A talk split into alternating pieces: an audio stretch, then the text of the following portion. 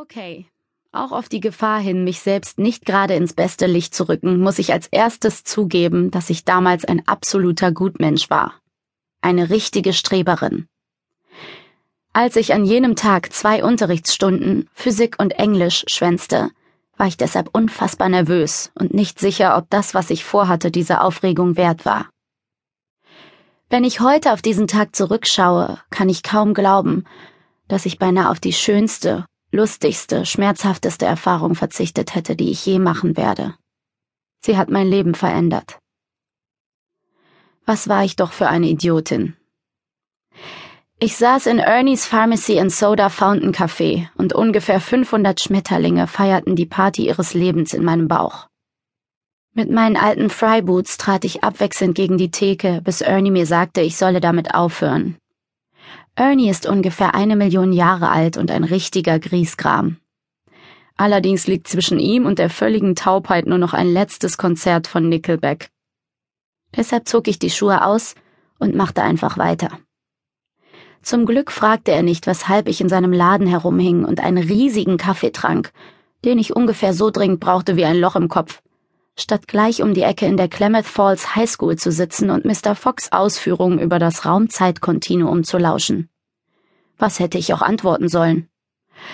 Also, Ernie, äh, Mr. Holman meine ich, ich warte auf einen Jungen, mit dem ich bisher noch nicht mal ein offizielles Date hatte und will ihn um einen unfassbar großen Gefallen bitten, der uns beiden entweder das Leben retten oder uns gänzlich vernichten wird.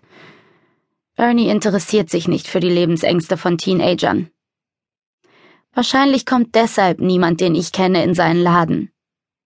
Der zweite Grund könnte natürlich sein, dass alle seine Süßigkeiten verstaubt und die Snickers so hart sind, dass man sie als Brechstangen verwenden könnte. Aber mir macht das nichts aus. Und dem besagten Jungen auch nicht. Ernies Café ist unser Stammlokal. Besagter Junge hat mir vor ein paar Stunden eine Nachricht zukommen lassen. Irgendwie ist es ihm gelungen, sie in meinem Schließfach zu deponieren, obwohl er nicht mehr auf meine Schule geht, und das dortige Sicherheitspersonal, das uns vor Gott weiß was, vielleicht vor Ausschreitungen aufgrund akuter Kleinstadtlangeweile beschützen soll, wie eine Spezialeinheit der Armee anmutet. Exi, du hast also bahnbrechende Neuigkeiten? Es schockiert mich, dass du glaubst, mich überraschen zu können. Und es überrascht mich, dass du glaubst, mich schockieren zu können. Oder so. Wortspiele sind ja eher deine Spezialität. Ich kann es jedenfalls kaum erwarten. Viertel nach eins bei Ernie. Ja, das bedeutet, dass du schwänzen musst. Ausreden lasse ich nicht gelten. Dein Lieblingsschuft. Typisch Robinson. Einmal hatte ich ihn scherzhaft als Schuft bezeichnet, und seitdem erinnerte er mich ständig daran.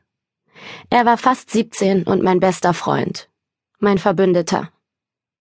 Die Tür ging auf. Dass es Robinson war, konnte ich an Ernies Gesichtsausdruck erkennen.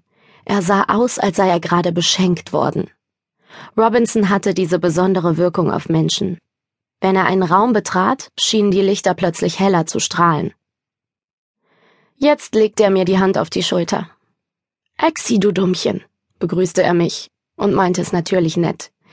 Zu Ernies Kaffee braucht man immer einen Donut. Das Zeug frisst dir sonst ein Loch in den Magen, flüsterte er mir ins Ohr, bevor er sich verkehrt herum auf einen Stuhl setzte.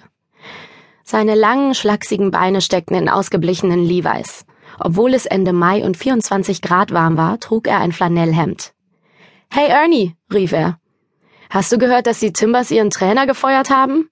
Und könnten wir bitte einen Schokoladendonut haben? Ernie kam kopfschüttelnd zu uns herüber. Fußball, nörgelte er. Dabei braucht Oregon dringend eine professionelle Baseballmannschaft. Das ist echter Sport. Er stellte uns einen alten gesprungenen Teller mit einem Donut hin. Der geht aufs Haus. Robinson grinste. Ich liebe diesen Kerl. Was eindeutig auf Gegenseitigkeit beruhte. Also, Robinson schenkte mir wieder seine Aufmerksamkeit. Worum geht es bei deinem verrückten Einfall? Willst du endlich deinen Führerschein auf Probe machen? Hast du beschlossen, eine ganze Flasche Bier zu trinken? Willst du deine Hausaufgaben ab jetzt nicht mehr ganz so sklavisch erledigen? Robinson ärgert mich immer wieder, weil ich so ein braves Mädchen bin. Von sich selbst glaubt Robinson, und mein Dad sieht das genauso, er sei ein wahrer Bad Boy, weil er die Schule geschmissen hat. Er fand es dort